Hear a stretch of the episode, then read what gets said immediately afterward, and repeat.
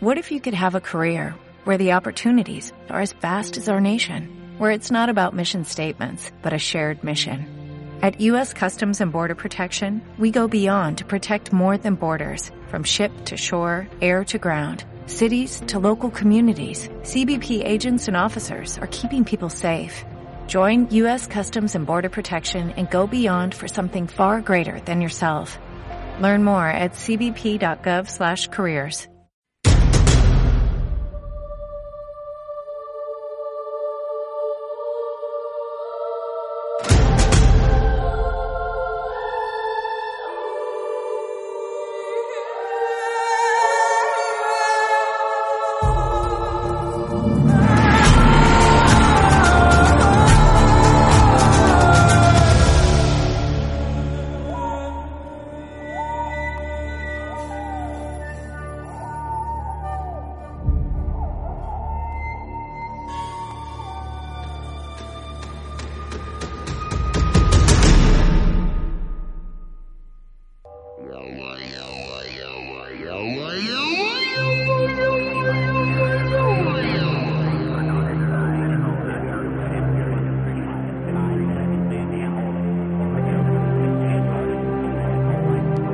Durante los últimos días se ha generado cierto desconcierto ante un polémico titular que ha despertado interés a nivel global.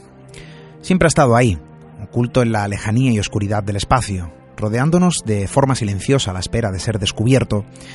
Ahora surge la posible evidencia de su existencia, la posible revelación del noveno planeta.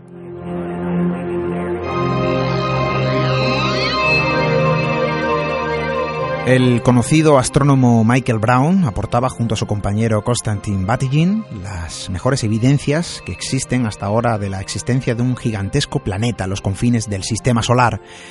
Sin duda alguna, su trabajo está revolucionando a la comunidad científica internacional, un trabajo que se ha visto reflejado en el The Astronomical Journal.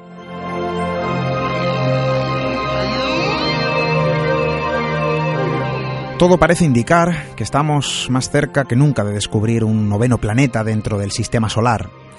En este caso no se trataría de pequeños mundos helados más allá de la órbita de Plutón ni de un simple objeto transneptuniano, sino de un gigante de tamaño comparable a Neptuno y que, de confirmarse definitivamente, entraría en el vecindario planetario del que la Tierra forma parte y del que, bueno, en 2006 eh, fue expulsado el propio Plutón. La noticia no ha tardado en generar especulaciones que teorizan con la posibilidad de que pueda tratarse del famoso y escurridizo planeta X, ese que los astrónomos persiguen hace más de un siglo y que la cultura popular ha terminado por convertir en leyenda.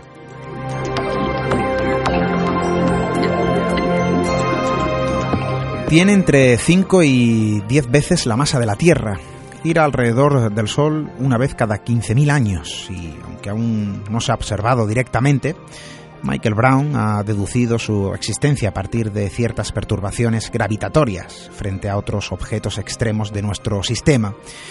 El equipo de investigadores del Instituto de Tecnología de California ya le ha bautizado como el Planeta 9. Sus descubridores creen que el nuevo planeta pudo ser expulsado al espacio profundo hace miles de millones de años casi como consecuencia de un empujón gravitatorio de Saturno.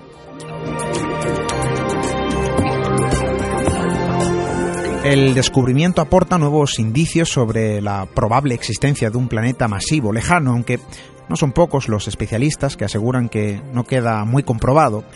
Y es que, de cierto modo, la posible existencia de un enorme y desconocido planeta genera interrogantes en científicos e investigadores. Algunos expertos han recomendado cierta cautela ante la nueva hipótesis. Konstantin Batygin y Mike Brown comenzarán a buscar el cuerpo celeste con el telescopio Subaru. Según sus estimaciones, tendrían cubierto todo el espacio posible donde podría encontrarse en un periodo de cinco años, el lapso de tiempo en el que podrían confirmar su hipótesis. Y es que ahora queda todo en manos de los grandes telescopios de dos continentes que ya han iniciado la búsqueda del planeta X, el presunto, quién sabe si posible, noveno planeta. Les habla Esteban Palomo. Bienvenidos a Misterio en Red. Misterio en Red. Esteban Palomo.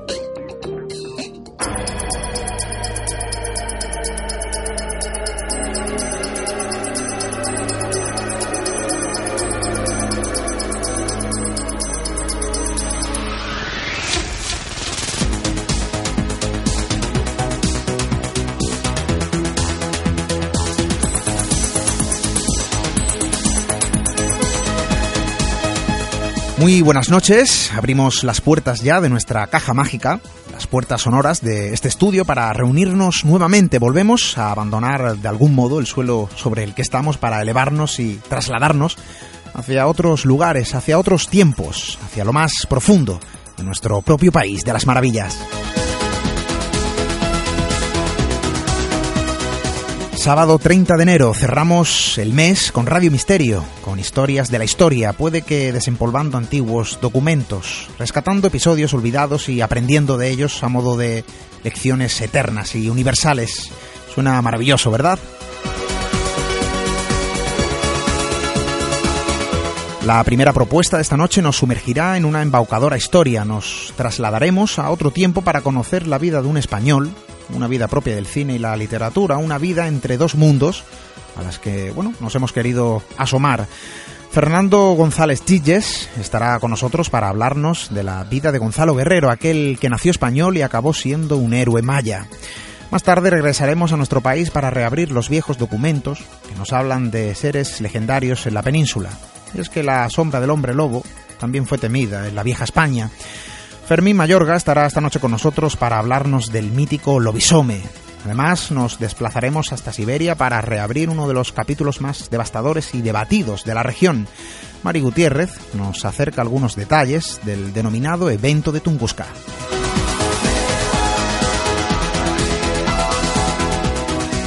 Vías de contacto disponibles y ya preparadas nuestro correo electrónico radio.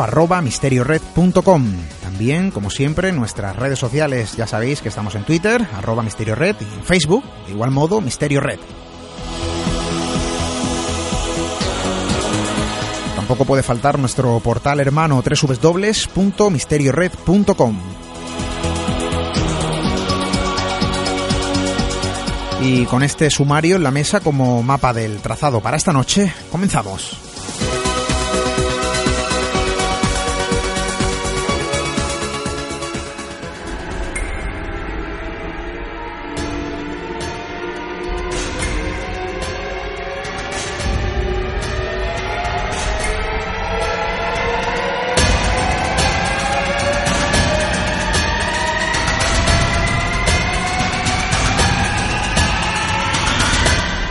Misterio en Red.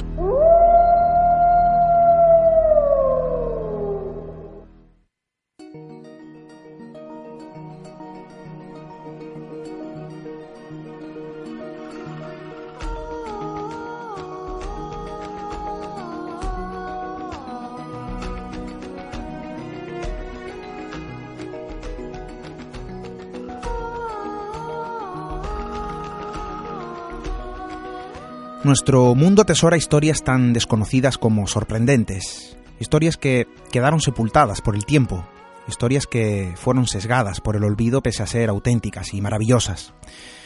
No hace mucho tiempo me llegaba una de esas historias que, tengo que confesar, que para mí era completamente desconocida. Uno sigue aprendiendo que siempre hay algo nuevo que aprender, incluso de acontecimientos tan remotos como el de esta noche. Y es que esta semana nos sumergimos en la vida de un hombre que de algún modo y siglos después de su muerte sigue inspirando tras la embaucadora historia de su vida, una biografía propia del cine y la literatura y que, sin embargo, aconteció entre dos mundos completamente opuestos.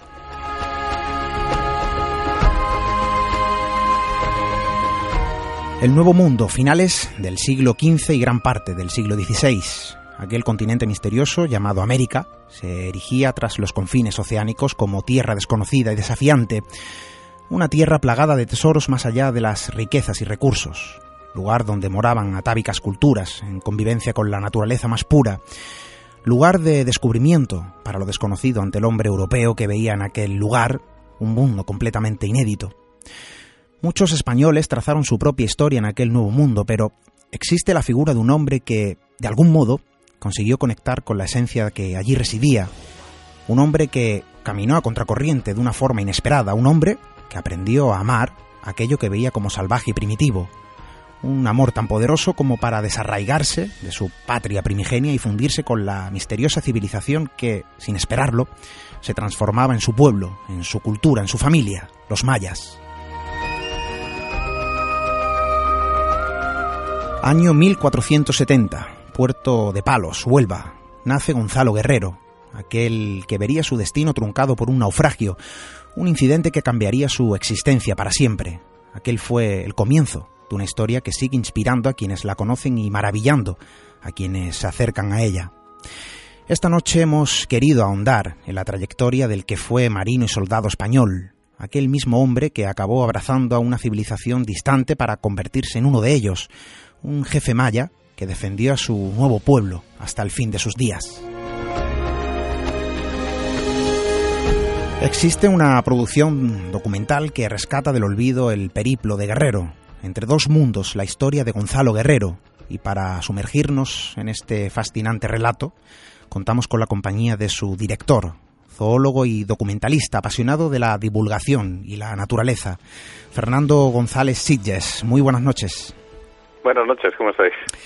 Fernando, tengo que confesar que esta es una de esas historias que hacen que brillen los ojos, porque la transformación tan desencarnada y trascendental de Guerrero, la que sufrió en sus días, es, la muestra de que hay algo dentro del ser humano que es universal, algo que se llama amor, no sé si es eso, algo que golpeó a un hombre que aprendió a amar a la naturaleza, a la tierra y a la cultura en la que se vio atrapado. Si te parece bien, Fernando, eh, regresamos en tiempo y lugar al inicio de este relato. Perfecto. Os cuento desde el principio un poco la historia porque como bien dices, a mí me pareció lo mismo que, comentabas tú hace un momento, que era algo, o sea, fue un personaje desconocido completamente para nosotros, para mí, y cuando me lo cuentan, eh, em, no, no cabía, o sea, no podía entender que, que esta historia no se hubiera contado especialmente en España. Es, nos situamos en el año 1512, después de un naufragio, donde un grupo de 11 eh, españoles que venían de una expedición al Dariena, lo que ahora es Panamá, eh, rompen el barco donde van y con un pequeño esquife, con una pequeña balsa, llegan a las costas del actual Yucatán. Entonces, nada más llegar a esa, esa tierra, para situarnos un poco, era totalmente desconocida. Todavía no se sabía ni que era una península mexicana. Ellos pensaron que era una isla, pero el caso es que según llegaron a, a tierra, a esa playa de coral, se encontraron con que allí había unas personas, unos nativos y de aspecto bastante poco amigable, o eso les pareció, que eran un grupo de mayas que se llamaban los cocomes. Estos mayas tienen un encuentro con los españoles y los españoles, especialmente el capitán Valdivia, el capitán del navío que había naufragado, que se salvó con ellos, desenvaina la espada un poco como defensa ante lo desconocido y provoca que se organice allí la de San Quintín, como suele ser habitual en la historia de la humanidad, la triste historia de la humanidad.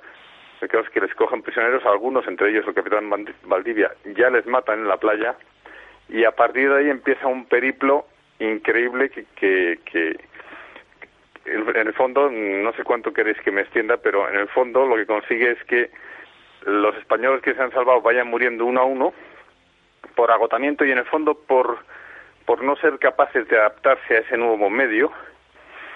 Y sin embargo, Gonzalo Guerrero, que venía ya de una España que, le había tratado muy mal, él probablemente, de lo poco que se sabe de él, eh, se intuye que o fue gitano o fue judío, es decir, que estaba muy mal visto en la época. La Santa Inquisición eh, hacía barbaridades en la España de ese principio de 1500. Y entonces, eh, para este Gonzalo Guerrero, esta nueva civilización, los mayas, en vez de parecerles unos salvajes y una gente totalmente desconocida, pues resultaron eh, pues una posibilidad. Y entonces fue el encuentro, una nueva oportunidad de, de, hacerse un hueco en la sociedad. Y así fue como empezó un poco a, a buscarse la amistad de los mayas y según dice la leyenda, porque ahí ya mm, hay que pensar que estamos jugando entre la realidad y la ficción. Él salva, salva la vida a un jefe maya. Este jefe maya le, le da entonces la libertad y como él ya se encuentra más o menos a gusto en ese grupo, pues decide quedarse, se enamora de la hija de este jefe maya y a partir de ahí poco a poco se va convirtiendo literalmente en un maya. Claro, porque, Fernando, eh, eh, lo has mencionado antes, eh, se convierte en el superviviente de un naufragio y a su vez sobrevive también al medio, eh, un medio nuevo, pero Gonzalo consigue eh, sobrevivir en, aquel entorno. Claro, él comienza su andadura eh, junto a los mayas, si no me equivoco, como esclavo, Exacto. Y, es ahí donde comienza poco a poco a ganarse su confianza y también, fíjate que es lo curioso también, ¿no? A amar la mano que le da de comer casi como, como su dueño, como sus dueños en este caso, amar ese entorno, lo asume y claro, se va integrando de una forma en la que, como bien mencionas, gana la confianza de una civilización completamente desconocida en aquella época. ¿Se sabe el tiempo que pasó eh, Gonzalo en aquellas tierras, conviviendo como esclavo con los mayas? Pasa veintitantos años, pero lo que es lo que es impresionante desde mi punto de vista a la hora de enfrentarme con el documental me pasó el tema es que hay muy poquita historia de Gonzalo Guerrero. Es más hay quien dice que hay más de un Gonzalo Guerrero en el sentido de que hay tan pocas menciones. Solamente tres cronistas hablan de Gonzalo Guerrero y solamente uno estuvo realmente en México en esa época. O sea en la última parte de Gonzalo Guerrero. Entonces eh, sea uno, sean varios, en esos veintitantos años que él vive, en, como bien dices, en un entorno que al principio era hostil, pero que ya hace suyo, lo que yo, para mí es, es la parte más emotiva y mejor, y que además te lleva la lógica a, extraer tus propias conclusiones, más que los cronistas, porque ya digo que no tienen muchos datos, es que lo que hace sobrevivir a Gonzalo Herrero y sobreponerse a todas estas adversidades mientras el resto de sus compañeros van muriendo, o en el caso de Jerónimo de Aguilar, que ahora hablamos de él, que es el que se salva con él, pero, pero no acepta ese medio nuevo y acaba volviendo con Hernán Cortés cuando mandan rescate por él, vuelve a España porque era donde quería estar. El caso es que este, yo creo que lo que le hace de verdad adaptarse a ese nuevo medio y sobreponerse a todas las adversidades es su capacidad de adaptación y como bien decías al principio, el amor, el amor por una mujer, él llega, se enamora de Sasilja, de la hija de este cacique o, alto mando de los mayas, e incluso por eso se tiene una familia con ellos, tiene hijos, y, y eso es, esa es la historia universal, o sea, eso es la, lo que la lógica yo creo que nos diría que es lo más probable, más que hacer elucubraciones sobre si si fue el arte militar de los mayas o el suyo que les enseñó, en fin, todas estas historias, yo creo que es una historia mucho más sencilla y mucho más real. Se sabe, Fernando. Un hombre que se enamora de una mujer. Se sabe, Fernando, el momento en el que da el salto de esclavo a un miembro más de aquella civilización. No, se supone, por lo que cuenta, o sea, como, como te decía, hay otra persona que se salva, que es Jerónimo de Aguilar, ¿Sí? que este es un español que va en el barco, naufraga con él y después, en un momento determinado, cuando llega Cortés a Cozumel, a la isla Cozumel enfrente de Yucatán, y se entera de que allí hay dos españoles que hablan maya, eh, manda por ellos porque, porque son una herramienta para su intención de conquista imprescindible, porque como, como traductores. Entonces manda por ellos y Jerónimo de Aguilar se vuelve, y de hecho se hace el traductor de toda la conquista de México, él y, Marina Malinche, la que llamamos nosotros Malinche.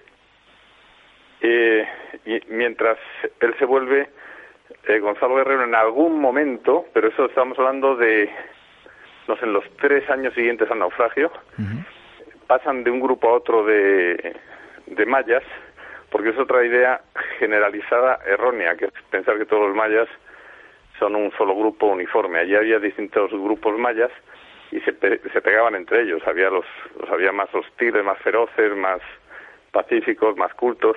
Y Gonzalo es trasladado de un grupo eh, a otro, casi como vendido, supongo. Se, se supone, todo esto ya es bastante frágil, pero se supone que en un ataque entre estos grupos mayas, el grupo que les había capturado eh, pierde una batalla y Gonzalo Guerrero se lo llevan los, los que les habían capturado eran Cocomen, Cocomes y estos se llamaban Tutursiues y entonces lo llevan y eran un grupo mucho más culto dentro de los mayas, más pacífico y más desarrollado. Y ahí es donde Gonzalo Guerrero les empieza a enseñar pues cosas que él sabía de España y que maravillan a los mayas, entre otras cosas a defenderse de los ataques de los demás grupos mayas y en su día cuando vieron los españoles a defenderse de los caballos, de los soldados españoles y demás. Claro, porque esto es también un elemento más llamativo, en este caso, de esta historia. Y es que Gonzalo Guerrero, como español, o como ex español, no sé si, si valdría la, la expresión, claro, lucha con su propia, se podría decir que sangre, eh, lucha contra su propia patria, se le llama el renegado. por, eso se le ha tachado de la historia, y quizá mucho más en esa época, como traidor, como absoluto traidor. Gonzalo Guerrero eh, una vez que tiene familia ya se tatúa, se hace maya, o sea, lleva tanto tiempo metido allí en, en la selva que físicamente es un maya, tiene la piel con escarificaciones, con tatuajes, con pinturas, los la nariz y las eh, orejas eh, perforadas. Entonces él, él es maya, su familia es maya. Y además viene de una España que le trató muy mal. Eso no quiere decir que sea enemigo de España, porque en el fondo me imagino que no sería él tendría su parte de, no sé, o de nostalgia o de respeto por lo que fue.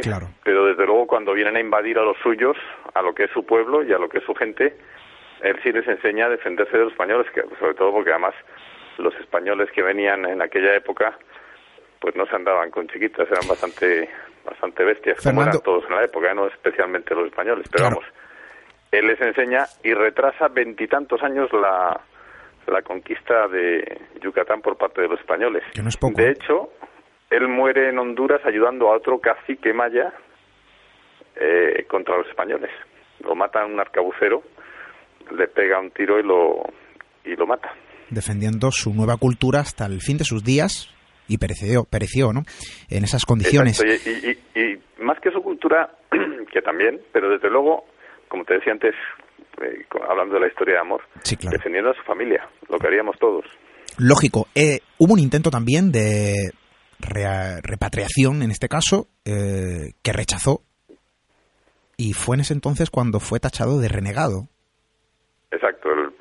Hernán Cortés pensó que cuando no quiso volver y convertirse en, en su traductor, ya dio por hecho que era un traidor, un renegado, un apátrida un hereje, además, que en esa época era casi lo que más pesaba el tema de la religión, porque date cuenta que abrazar a los mayas, la cultura maya, suponía además rechazar al dios cristiano que teníamos en España y abrazar a los dioses mayas. Eso ya era la herejía máxima, o sea, eso es lo peor.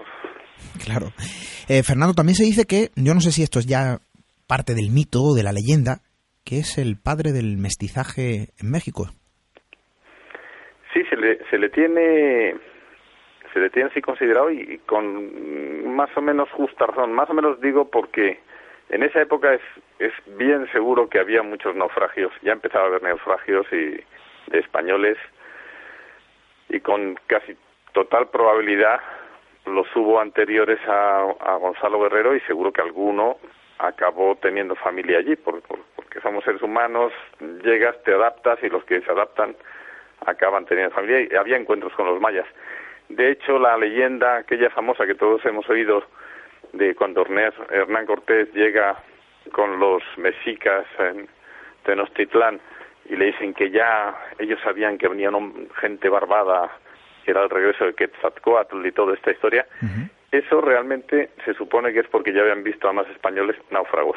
Lo que pasa es que ninguno dejó constancia en la historia, nadie, ningún cronista habló de ellos ni se encontró con ningún famoso.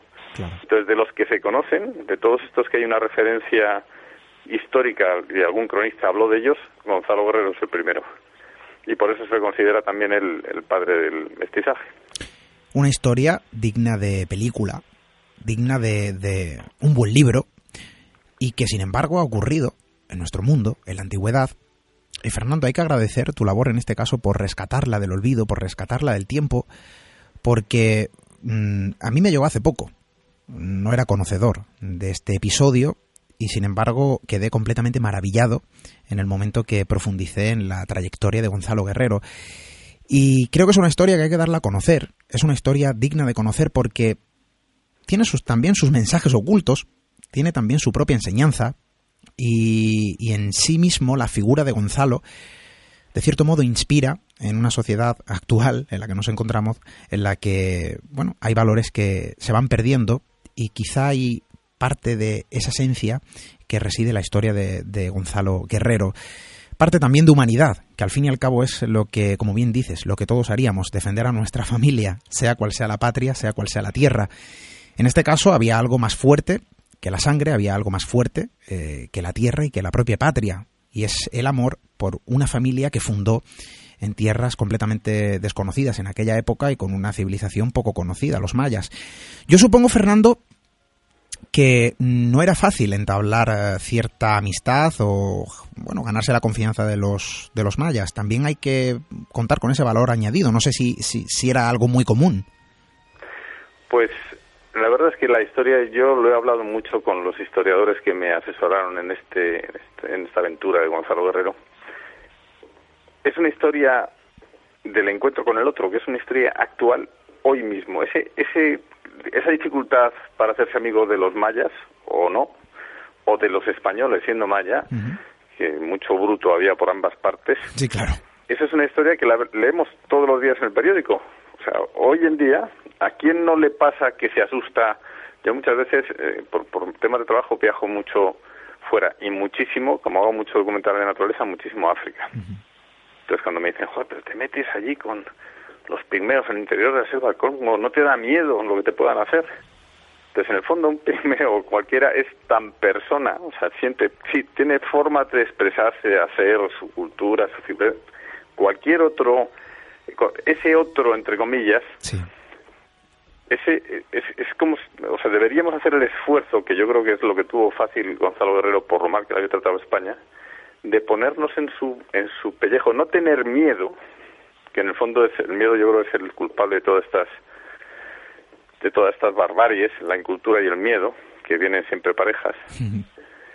y sin ese miedo de repente descubres que ese otro es como, como los tuyos, o sea, ya sea maya, sea primero como te decía, o sea un, un araucano, o sea lo, que la tribu que fuera, en el fondo son personas, personas con un ambiente distinto y una sociedad distinta, pero tienen los mismos, aman, tienen miedo, eh, se divierten, les gusta, no sé, las cosas que nos gustan a nosotros.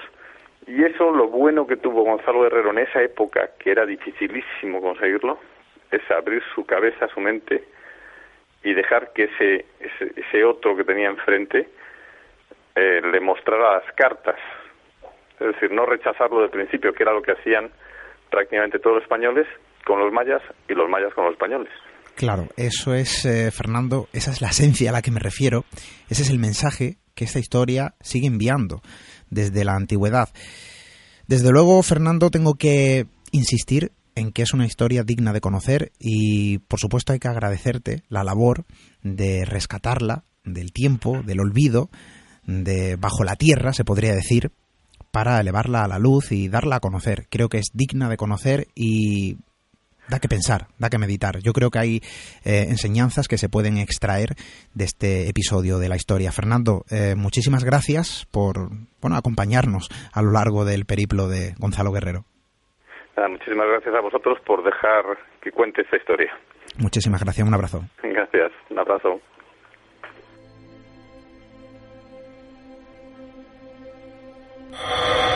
Misterio en red.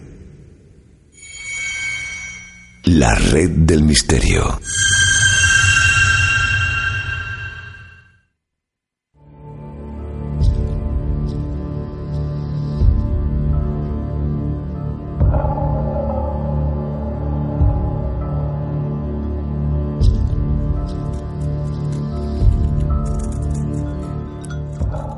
Licaón, rey de Arcadia según la mitología griega, según relataba Ovidio en su poema Las Metamorfosis, Licaón fue convertido en un lobo rabioso como respuesta al intento de servir carne humana, la de su propio hijo, durante la visita de Zeus al palacio de los Licaónidas para cuestionar la divinidad del dios. Este viejo relato conecta con la etimología folclórica del lobizón, del lobisome, del licántropo, la esencia de la legendaria figura del hombre lobo.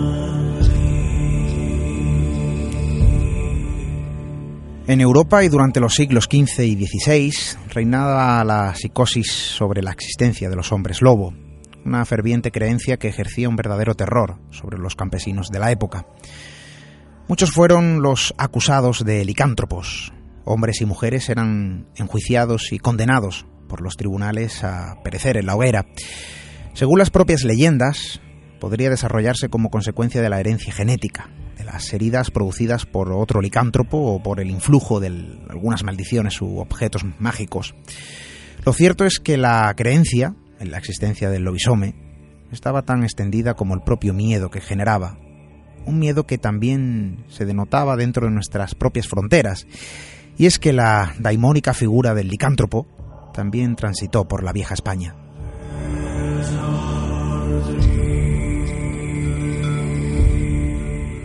Las historias sobre hombres lobo están sumamente extendidas.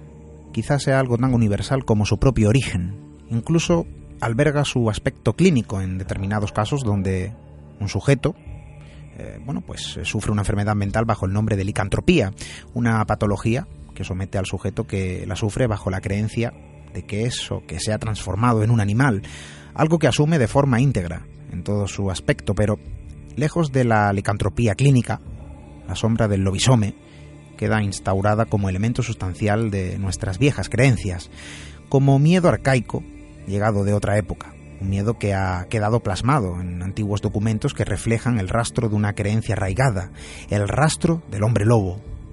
Fermín Mayorga, muy buenas noches. Hola, buenas noches. Lobizón, licántropo, lobisome, diferentes formas de plasmar la vasta silueta del hombre lobo. Una silueta, Fermín, que también circundó algunas regiones de la península ibérica casi como un residente más en el bestiario de nuestro país. Sin duda alguna, yo creo que estaba eh, súper extendido ¿no? por todas las regiones españolas y de todo el mundo en sí, ¿no? Es decir, allí donde hubiese eh, perros rabiosos o, lobos rabiosos.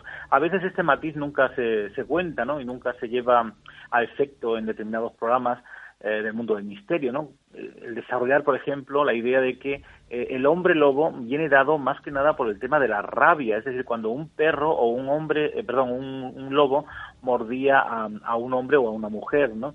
Es decir, eh, sabemos que hasta que la vacuna de la rabia no se, no se crea por Pasteur en 1880, las personas que eran mordidas por un perro rabioso o por un lobo rabioso tendían a, eso, ¿no? Es decir, a, a, morder a otras personas, a echar babasas por la boca, a que su garganta precisamente poco a poco se les fuese cerrando y en 15 días, 20 días eh, moría directamente, ¿no? De ahí que muchísimos familiares, cuando sabían que un miembro de su clan había sido eh, asestado, ¿no? Por la mordida de, un, lobo rabioso, rápidamente eh, lo cogiesen y, lo atasen con cadenas para que no mordiesen a otros miembros de, de, la familia, ¿no? De ahí deriva un poco el tema hombre lobo y sobre todo si nos centramos aún más en esa masa del siglo XVI, XVII, XVIII, incluso del XIX y de ahí para atrás donde la inmensa mayoría de las personas vivían en el campo, no eran pastores, eran ganaderos, con lo cual em, eh, la mayoría vestían con pieles de animales, porque cazaban lobos, cazaban zorros, con sus cepos, etcétera, y vestían con ello. De hecho, hoy en día vemos en, a muchísimos pastores en muchos lugares del país que van con su rebaño de oveja y llevan la famosa zamarra hecha con piel de oveja, ¿no?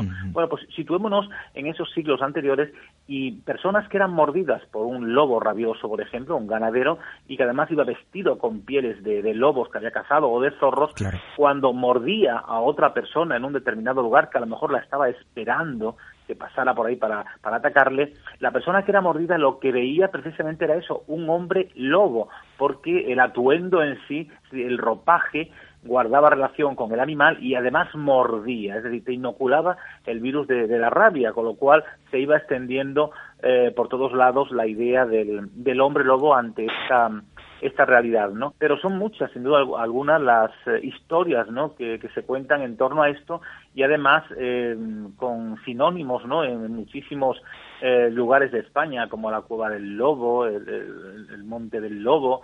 hay, por ejemplo, un caso en, en mi pueblo, por ejemplo, en Cheles, hay un, lugar que llaman la Cueva del Lobo y ahí siempre nos han contado las personas del lugar que un tal Bernabé García, eh, un señor de la población del siglo XVIII, fue mordido precisamente por un lobo y eh, para no atacar a su familia se va a ubicar en esta cueva, en esta oquedad, que aún hoy se puede visitar, y eh, se dedicó a vivir allí durante el tiempo que la rabia le dejó vivir, ¿no? Pero mordió, mordió a, a otro chelero, a otra persona del lugar, y a partir de ahí, bueno, pues fue considerado un, un hombre lobo, ¿no? Y es conocida esa, esa cueva como la cueva del lobo por, por esa razón en concreto, ¿no? Y por ese tema de la rabia que a veces se nos olvida, ¿no?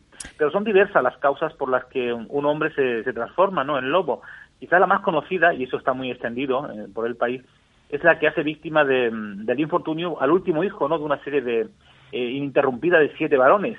Para, digamos, eliminar la fatalidad eh, es necesario y suficiente que, que este niño nacido en el postrero lugar sea bautizado por el hermano mayor, imponiéndosele siempre el nombre de Antonio. Se dice, por ejemplo, en un pueblo de Extremadura, en Alía, y esto es una, una leyenda oral que yo personalmente he escuchado para un trabajo que tuve que hacer de licantropía, que un hombre eh, pereció bajo las garras de, un lobo que tenía atemorizada a la comarca de las Villuercas, ¿no? que pasado el tiempo precisamente se puso eh, se supo que, que, el cánido asesino no había sido otro que el hermano pequeño de la víctima, convertido en lobo por ser el Benjamín de siete varones seguidos y nacidos de un mismo vientre, ¿no? Al que su hermano mayor no pudo bautizar porque se hallaba ausente. Este tipo de supersticiones, de creencias, eh, está muy extendido, ¿no? Por muchísimos lugares, ¿no? Eh, en la situación esta en concreto precedente, como en todas las obras que sigue mm, el maleficio, una vez que, por ejemplo, ha causado efecto, eh, solo puede ser eliminado, y eso es creencia popular, cuando el licántropo, ¿no? En su estado lobuno, se le da caza y se le practica una sangría, ¿no? Es decir, la sangría como remedio curativo ¿no? del hombre lobo eh, se documenta ¿no? en, esta leyenda, por ejemplo, de, de, Aigal, que se califica, que es un pueblo también de, Cáceres, como un hecho cierto, ¿no? ocurrido en Santibáñez el Alto, son dos pueblos que están muy juntos, ¿no? y se cuenta la leyenda en esa población de que un joven cazador logró matar a un lobo que las noches de luna llena precisamente, eh, bueno, pues la tomaba con su rebaño, ¿no? digamos que lo descomunal de, la pieza le animó a, cortarle una pata como, como trofeo y la metió en su, en su alforja, ¿no? Eh, la llevó hasta, hasta el pueblo y bueno, al sacarla para mostrarla a sus parientes y amigos, pues la garra del animal se había convertido en una mano de hombre. Alarmados todos, lógicamente, por esta realidad, bueno, pues fueron al, al sitio donde se había producido la caza y allí parece ser que yacía tendido sin vida el cuerpo de su hermano más pequeño que hacía algunos años había desaparecido, ¿no? Pero haciendo precisamente este peregrinar, ¿no? Para conseguir este tipo de leyendas de hombres lobos, en Zarza de Granadilla, precisamente un alimañero del vecino pueblo de, de Lagunilla, en Salamanca, había capturado vivo un gran lobo, ¿no? Y sobre un carro precisamente lo paseaba enjaulado no por los pueblos del norte de, Cáceres en demanda pues de las correspondientes propinas no de, lo, de los ganaderos. En todos los lugares eh, el animal era objeto de, lo, de los peores tratos. Llegado por ejemplo a Zarza un pastor que había sido víctima de una de una lobada reciente introdujo una especie de espada no entre los barrotes de la jaula al tiempo que decía este lobo como mejor puede estar es muerto no el golpe de, de, la espada no logró acabar para nada con, la, con su vida, ¿no? aunque sí le cortó mm, una garra. Sorprendentemente, todos, eh, cuando contemplaron el, lance, pudieron ver cómo el lobo emitió un tejido humano y acto seguido su apariencia lobuna se transformó en la de un hombre adulto que, al decir de los habitantes de Zarza, era un paisano suyo al que habían dado por desaparecido hacía siete años, ¿no? Digamos que estos suelen ser casos que se cuentan, ¿no? En muchísimos lugares y en este caso, bueno, pues en el norte de Cáceres, amén de otros que a veces vienen dados, bueno, pues por el tema de la maldición paterna. A veces cuando una madre o un padre maldice, ¿no? A, un hijo o a una hija, pues eh, se transforma en un momento determinado también en, nombre lobo, ¿no? Sobre todo si lo que desea es que fuese un lobo, ¿no? Y hay casos, ¿no? También que precisamente he descubierto en algunos lugares, ¿no? Por ejemplo, el verdadero alcance de la maldición en concreto en Extremadura, que es donde yo soy y donde hago más prácticas de este tipo de investigación, eh, sucedió, por ejemplo, en, en, Torre de Don Miguel, ¿no? en la Sierra de Gata, y ahí una madre reprendió a su hija por, por una mala acción, y bueno, sujetándola por la muñeca, pretendió dar una bofetada, pero la muchacha eh, se libró ¿no? del, del, guantazo tras morder la mano que, que, en ese momento la tenía cogida, la de la madre, y le dijo, muerdes como una loba, y, y que Dios te convierta en loba, ¿no? Fueron las palabras de, de la madre. Fueron mm. esas palabras eh, que sirvieron precisamente para que esa muchacha se transformase, según cuentan los vecinos de Tierra de Gata, en, una mujer loba, porque siempre hablamos de hombres lobo, pero hay casos de mujeres lobas también. Es muy curioso el tema, pero al final eh, parece ser que en, las noches de luna llena, bueno, pues hacía verdaderas carnicerías, ¿no? En los pueblos de la Sierra de Gata y bueno, aunque se hicieron batidas con el fin de aniquilarla, nadie pudo conseguirlo, ya que, según cuentan los vecinos de Sierra de Gata, las balas que contra ella se disparaban resbalaban ¿no? por su piel lobuna. Bueno, son leyendas, parte de nuestra propia historia, forman parte de nosotros mismos. Y también eh, surge una duda. ¿Hay algún tipo de documento, documentación sobre casos de, no sé si ajusticiamientos contra personas concretas, con nombres y apellidos, documentación arcaica, eh, casi rescatada del tiempo, que, bueno, acredite o certifique eh, que de cierto modo se tomaba muy en serio la creencia del hombre lobo? Sí, del hombre lobo y de la mujer loba, nunca nos olvidemos de esto, ¿no? Yo que he investigado bastante el mundo de la Inquisición española, eh, me he encontrado con documentos de personas que, eh, según la Inquisición, bueno, pues se transformaban, ¿no? En, animal de cuatro patas, no te dicen en un lobo en concreto, ¿no? Pero eh, llegan a maullar, llegan a berrear, llegan a balar, digamos, se transformaban en ovejas, en vacas, en, burros, en ese tipo de, historias, ¿no? Y los vecinos, en un pueblo en concreto, eh, en Badajoz, es Villanueva del Fresno, donde Dominga Rodríguez, eh, es un caso que está perfectamente documentado, eh, bueno, pues los vecinos ven cómo al lado del castillo por las noches esta mujer suele ir y suelen verla convertida precisamente en animal de, de cuatro patas, pues eh, haciendo ese tipo de movimientos que, acabo de indicar, ¿no? Pero no es el único caso que tenemos eh, documentado. Eh, hay muchos casos, sobre todo de loberos, ¿no? A veces los, el mundo de los loberos que se nos olvida, ¿no?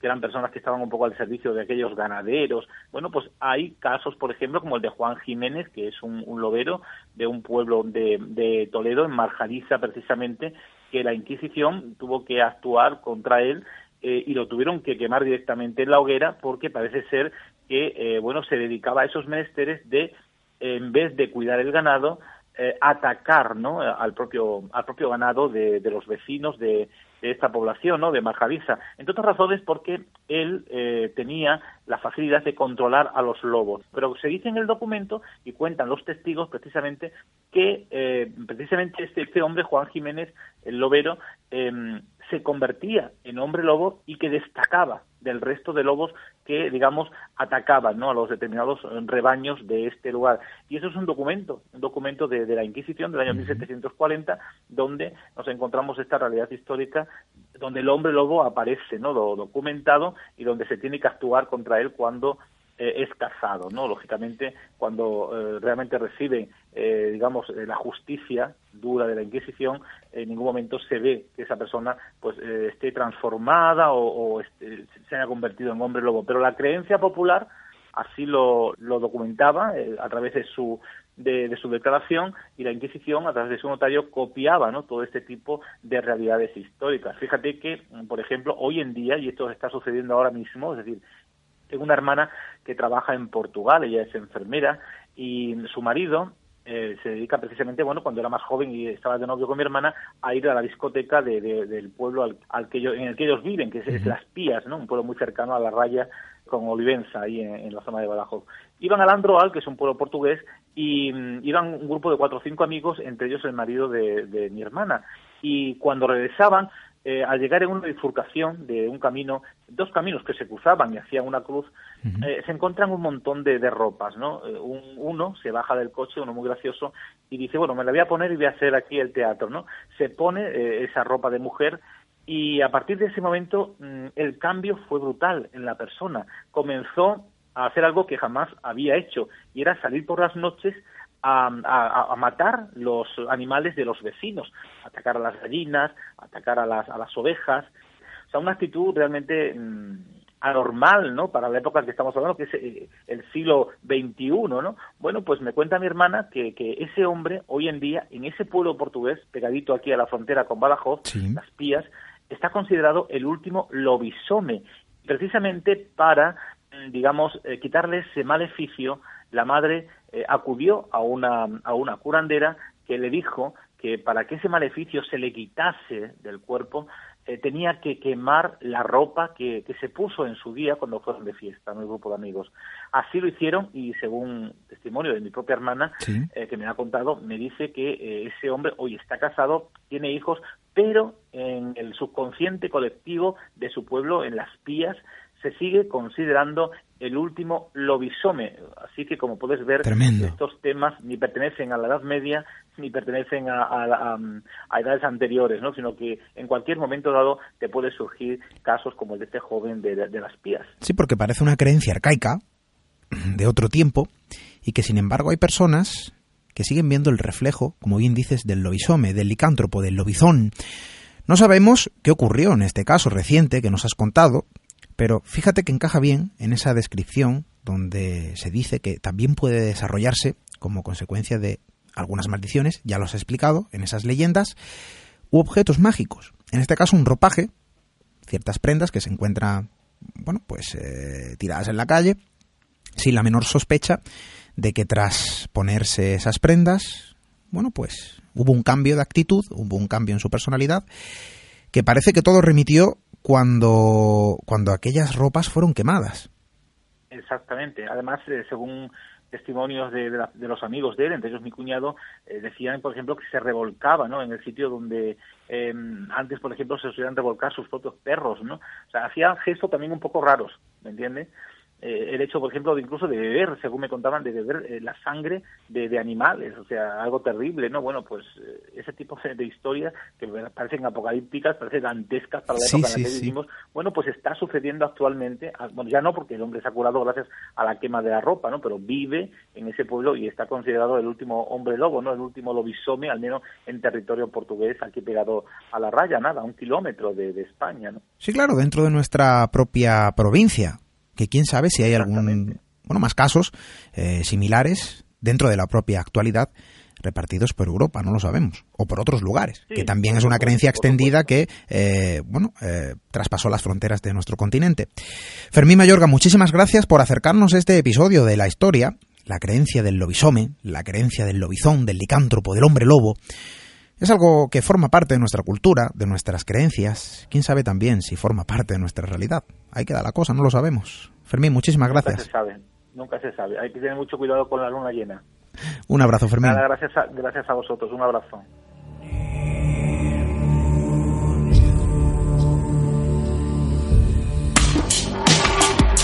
Misterio en red.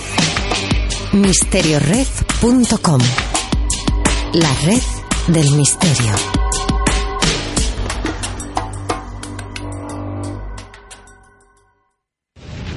Fue la mayor explosión que se haya producido en el planeta Tierra en toda la historia de la civilización. Un bombazo que devastó la gélida Siberia.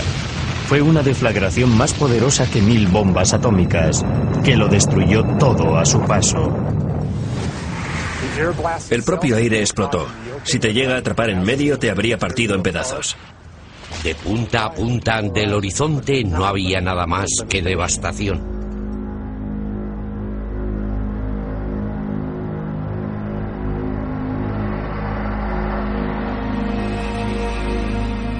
El ser humano ha podido comprobar a lo largo de su corta historia que la destrucción y el caos puede llegar en forma de objeto cósmico, proveniente del oscuro y frío espacio.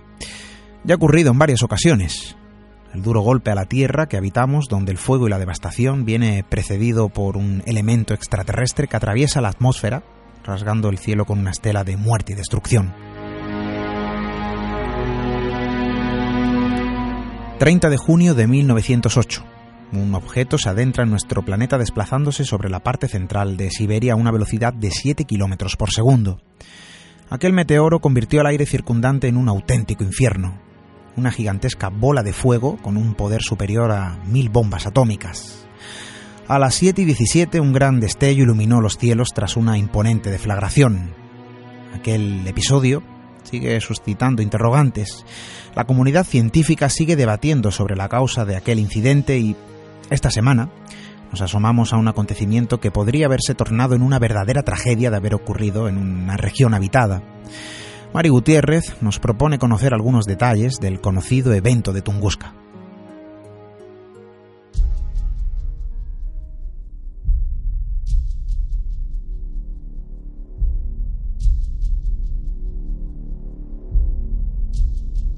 En el año 1908, un objeto desplazó la parte central de Siberia, calentando el aire circundante a 16 millones de grados Celsius. Era una enorme bola de fuego, casi tan brillante como el Sol. A las 7.17 explotó con un gran destello a una altitud de unos 8 kilómetros.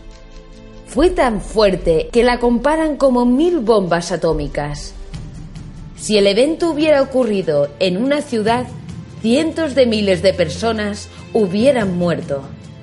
Lo curioso es que los informes de los testigos se realizaron en 1959, cuando fueron a entrevistar a muchos de los pueblos indígenas que habían estado a menos de 100 kilómetros de la explosión.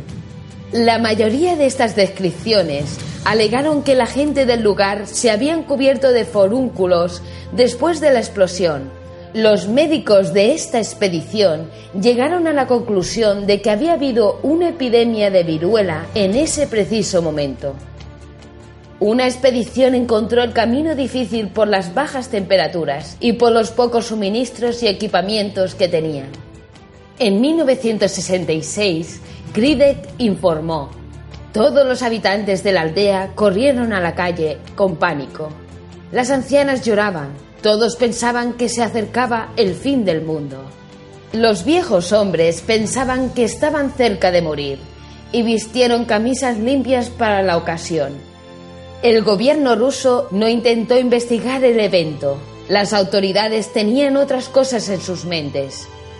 En 1921, la Academia Rusa de Ciencias nombró a Leonid Kulik el jefe conservador de la colección de meteoritos del Museo de San Petersburgo para dirigir una expedición de investigación.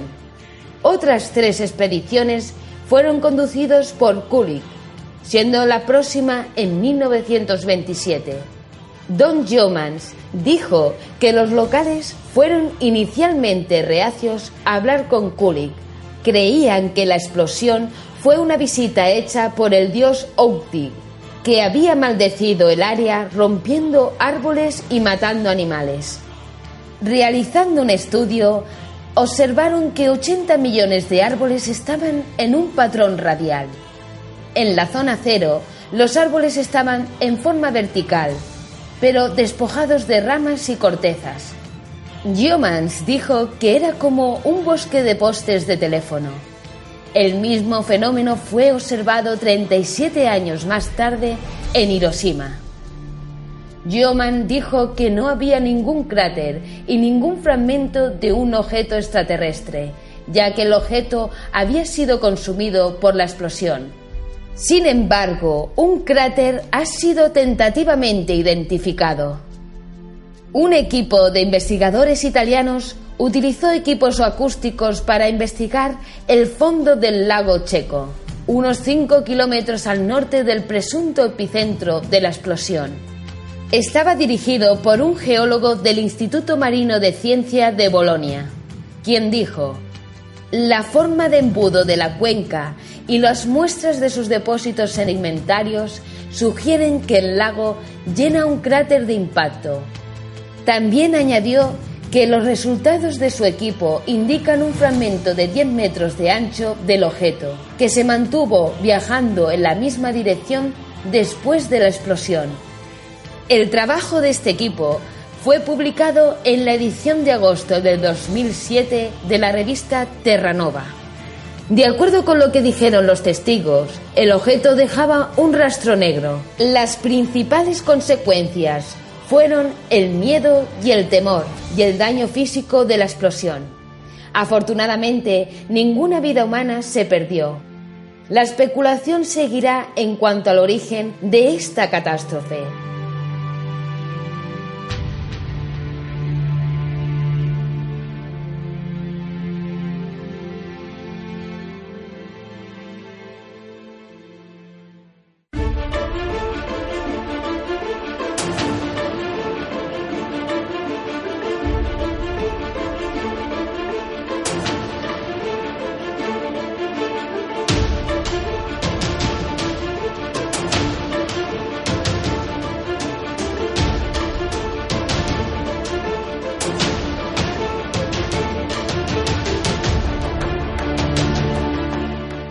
Hay quienes lanzan el aviso de que nuestro mundo, nuestra sociedad, nuestra forma de vida nos condena a un final inevitable.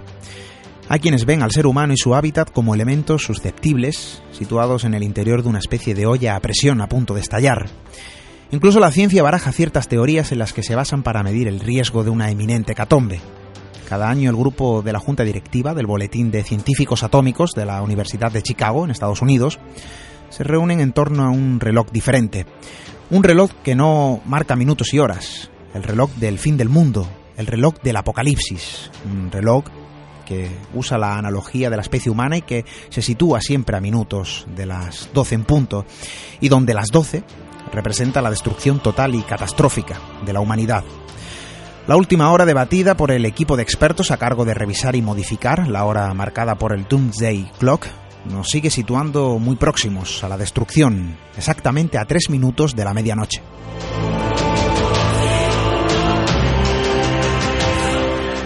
El minutero del reloj del juicio final, diseñado para dar al mundo una forma fácil de calcular la probabilidad de que nuestra especie se destruya a sí misma, seguirá estando a tres minutos de la medianoche durante el año que acabamos de comenzar. Coincido con lo dicho por el propio Boletín de Científicos Atómicos. No hace falta ser un gran científico para cerciorarse de que la decisión de no mover las manecillas del reloj en 2016 no es una buena noticia.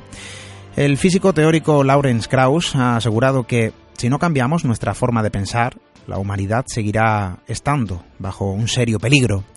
En enero de 2015, el boletín fijó el reloj a tres minutos para la medianoche, lo más cerca que ha estado de la medianoche desde el punto más álgido, en la Guerra Fría, en 1983.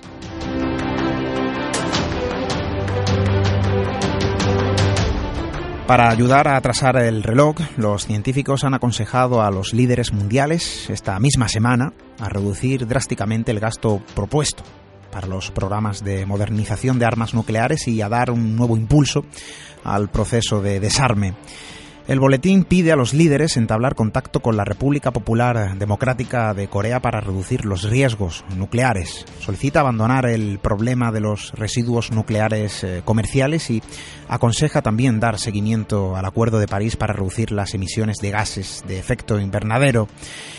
El Boletín de Científicos Atómicos fue fundado en 1945 por científicos de la Universidad de Chicago que ayudaron a desarrollar las primeras armas atómicas. Dos años después, los mismos científicos crearon el reloj del juicio final para advertir a la sociedad sobre la amenaza existencial para la propia humanidad a causa del armamento nuclear.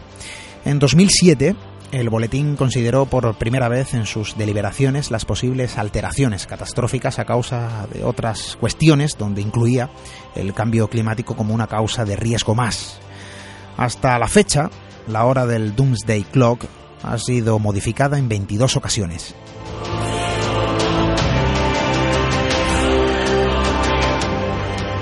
Pero entre la oscuridad propia de ciertos acontecimientos, entre la sombra de la amenaza que nos sobrevuela, renace la luz de historias que nos llegan desde otro tiempo.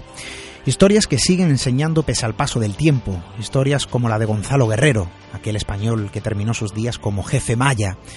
Relatos que se tornan en universales por albergar algo común como elemento propio del ser humano.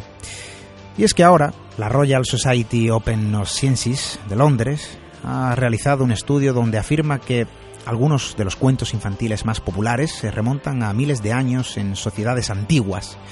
Un estudio donde se han analizado 275 cuentos eh, indoeuropeos bajo el método de la filogenia. La investigación ha abordado las relaciones entre cuentos tradicionales, historias demográficas y distancias geográficas en sociedades de habla indoeuropeas.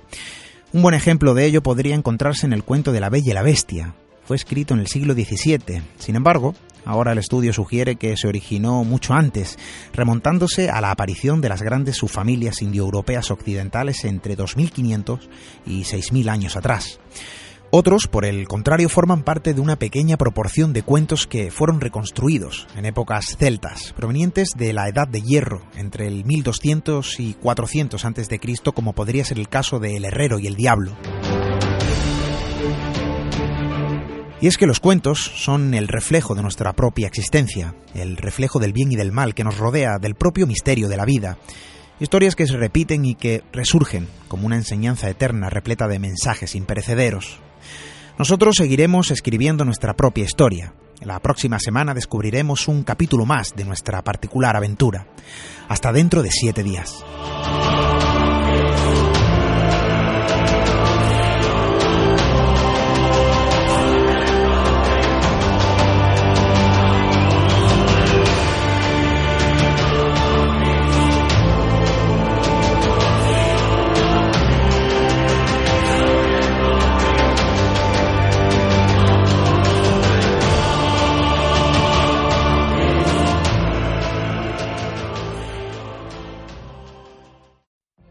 What if you could have a career where the opportunities are as vast as our nation, where it's not about mission statements, but a shared mission?